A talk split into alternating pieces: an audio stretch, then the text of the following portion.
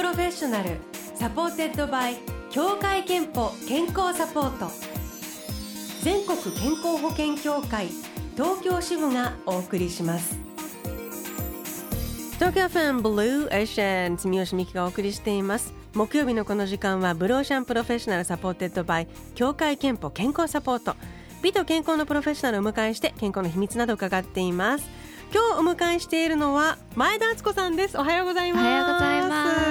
よろしくお願いします。お願いします。AKB48 の元メンバーで卒業後は映画ドラマなどで大活躍していらっしゃいます。でプライベートではえっ、ー、と2歳はい。ね男の子を育てるママでもいらっしゃいますが もうあのバリバリ今ももういろんなの出ててあのこの間も一系のカラスのお母さん役見ました、はい、被告の。ありがとうございます、ね、あのセリフが少ないから結構涙とか表情で見せる役ですごくその熱演されている。でもきっとその子育ての経験も生かしてらっしゃるのかなと感じたんですけど仕事と育児の両立、どう大変ですか？どうですか？そうですね。でも保育園にも行き始めて、うん、なんかこう子供は子供ですごい自分の世界を持ち始めてるなっていう感じがするので、ちょっとママも頑張ってくるねっていう感じですね。面白い。え 2歳で男の子で、はい、はい。自分のせい自分のおかげって親の自分のせいって思うことってなんか見ててありますか？子供に対してですか、はい、何かあるかな？似てるとか。あでもやりたいこととかをすごいはっきり明確にまだ喋れないんですけど、はい、表してくれるので。例えば？もう絶対にこれをやりたいってなんかこうまあ今「トイ・ストーリー」が大好きなので、うんうん、毎日絶対一緒に出かけるんですよ。もう絶対みたいでそれはもうじゃない例えばその見つからないと絶対見つかるまで遅れても出ないとかね。ティーってって探してますね。かわいい。へえ。もう想像するだけで可愛いですね。さあでそんなにあのそんなえーと、育児と仕事を両立されている前田さんが、えー、出演する映画「クレナズメ」これが 4,、はい、4月29日の公開となります、えー、劇団5次元を主催する松井大悟さんが脚本監督を務めた作品で、はい、アラサー男子6人が友人の結婚式で5年ぶりに集結するというストーリーで披露宴から2次会に移動するその中で次第にある事実が明らかになっていくということで、えー、成田凌さん高良健吾さんなど人気俳優も集結されていて前田さんの役どころははえっとえっとしそこの6人の、うん、なんていうんですかね学生時代のすごく強い思い出に残ってる女子っていう感じですかね。そうでしたね。はい、はい、私もあの拝見したんですけれども、ありがとうございます。あのすごく印象に残る 役でいらっしゃいましたよね。そうですね。まあ終始こうやっぱ男の子の思い出の中の一つなので、うんうん、怒ってるところで出てくるんですよね。ああでもなるほどね。そう考えると確かにすごくその、はい、あ男子ってこう考えるんだみたいな感じで女子の場合は見られるあの作品かもしれない。どうでしたか？その松井監督のこう、はい、監督ぶりとかなんか現場の雰囲気とか何かあの気持ちに残ってるものって何かありますか？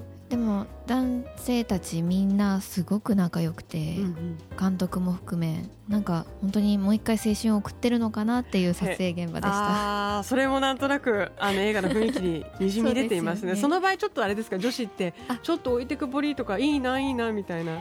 すごい遠くから見守ってました。作品の中と同じでね。そうですね。あのー、映画では6人が胸の中のしこりとかわだかまりをぶつかり合って解消していくんですけど、はい、あのー、リスナーまあリスナーの方映画見に行ってですねなんかここぜひなんか感じてほしいなとかこういうところに、うん、注目して見てほしいなと思うところはどんなところですか？あでも身近にいる人たちの大切さを改めて、うんうんなんか当たり前ってないよねってこう再認識できるというかなん友達も含めて周りにいる人たちに感謝がすごくできる映画になってるんじゃないかなってありがとうって言いたくなると思います、えー、映画「クレナズメ」4月29日公開となっています、はい、えー、であの音楽もねとても印象的に出てくる作品なんですけれども、はい、1曲オンエアするのは「えー、その「クレナズメ」の主題歌でもありますウルフルズ「象はネズミ色」東京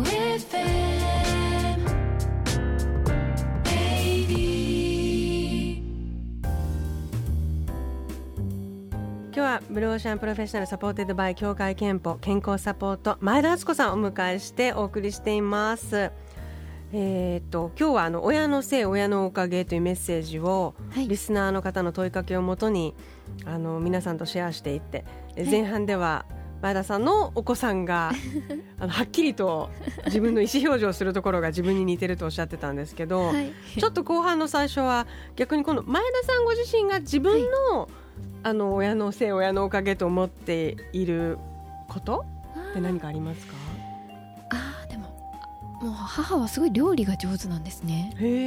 すごいいろんなメニューを作ってくれてたなって記憶だけでもあるんですけどだから自分が一人暮らしを始めた時に料理をすんなりできるようになったのは、はい、もう絶対母のおかげだなって思ってます。あのちゃんと教わったとかじゃなくてやっぱりその姿を見たりとかそうですね。これからこれができるんだっていうまあ見えますもんね食べるとね。そうですね。あとは、まあ、小さい頃はお手伝いはなんとなくしていたのでよくキッチンに一緒に立ってたんですよね、えー、なのでなんか工程がなんかこう頑張らなくてもすんなりできたっていうのは。お素敵ですね。そうですね。感謝ですねあのまあ、そんなお料理もすごくねあの健康には大事かなっていうことで、はい、後半は健康元気の秘密についても伺っていきたいんですが、はい、まずは東京都稲城市のピチョンさんからはこんなメッセージ、えー、健康の秘訣は読書です。まだ子供が小さく0歳4歳なんですが、なかなか時間が取れませんが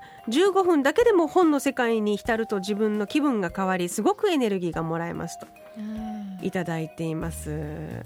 これは子供さんが小さいうちはやっぱり自分の時間とか自分だけの時間持つのが大変、ね、これはすごい共感するんじゃないですか？そうですね。わかりますね。でも子供もね絵本とかはすごい、うんうん、みんなね大好きじゃないですか。一緒に読む時間私も好きですね。さああの前田さんが健康元気のために気をつけてること、はい、あの例えばこう生活習慣、はい、とかで何かありますか？必ず毎日湯船に浸かります。おおお風呂派ですね。はい。しっかり。そうですね。15分以上入るようにしてます。ほう15分間浸かりっぱなしってこと？そうですね。結構汗かきそうですね。あそうなんですよ。でもそれですごい一日がすっきり今日もなんか終わったなっていう感覚になれるので。へえお子さんとかに邪魔されたりとか時間奪われたりは大丈夫なんですね、はい、15分確保できる。えっとそうです。ね2人っきりの時はできないですけど、うんうんうん、家族がいてくれる時はあのすぐ上がりたいっていうのでちょっとお願いって言って呼んで子供先にそうですね上がらせて私だけ残ったりします、あとは食あの食事とかはどうですか？さっきねお料理好きで、はい、あの自然にできたとおっしゃってましたが。ご飯は結構健康志向かなと思うんですけど朝フルーツで、うん、えっと、主食は魚と、まあ、野菜もですけどあとお米白米をメインにっていうのはずっとルーティンでやってますね。朝フルーツとかはどどんなものを今だったら召し上がってるんですか、はい、今はもうずっといちごですね。毎日いちごもう少し終わっちゃいますよね。そうですね。そろそろスイカが出てきたなっていう感じがするんですけど。季節今度次スイカに移っていくんですね、はい、そうなんです。まあそうね。フルーツ好きは結構季節ごとに何に自分が食べるかみたいなのね。そうですね。決めないと。でもなんかこう季節をすごい感じられるのでいいですよね。お魚はやどういう食べ方が多いですか？一番はお刺身で食べることが多いですね。サクで買ってきて家で切って食べます、はいはい、なるほど、はい、じゃあ結構なんだろう冷凍で常備したりとかしてますか？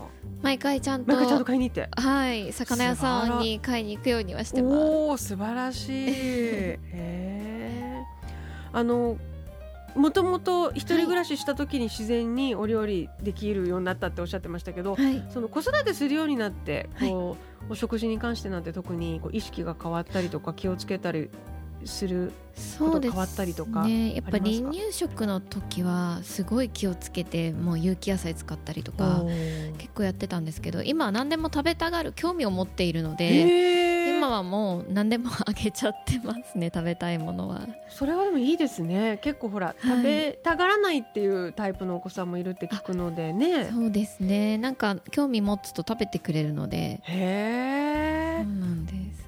ミサイルもそのそれこそ食事に関しても意思表示とか、これが好き嫌いみたいなのは？あります。もうずっと赤いものを食べてます 色で決めてるの？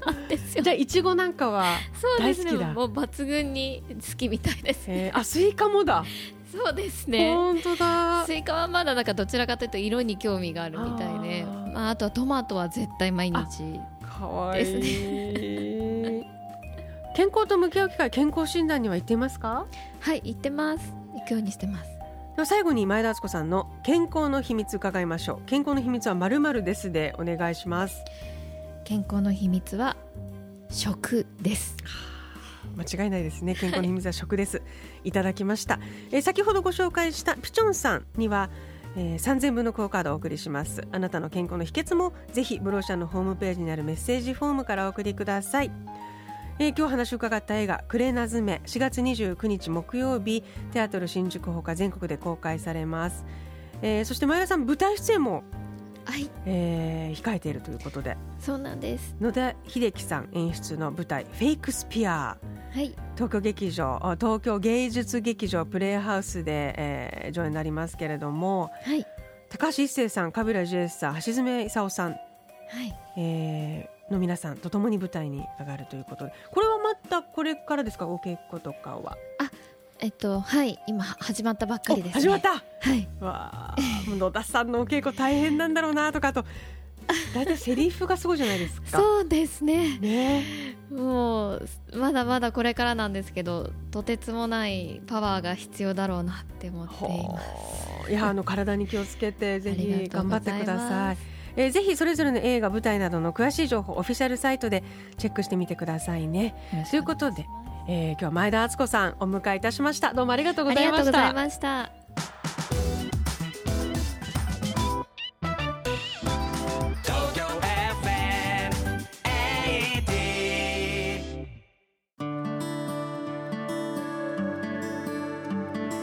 働くあなたの健康をサポートする協会憲法からのお知らせです。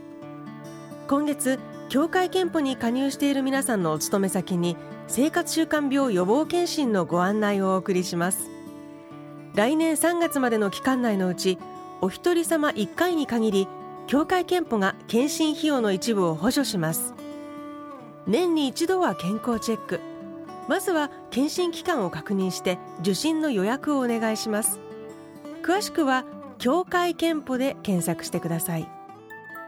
Blue Ocean Professional supported by 協会けんぽ健康サポート。全国健康保険協会東京支部がお送りしました。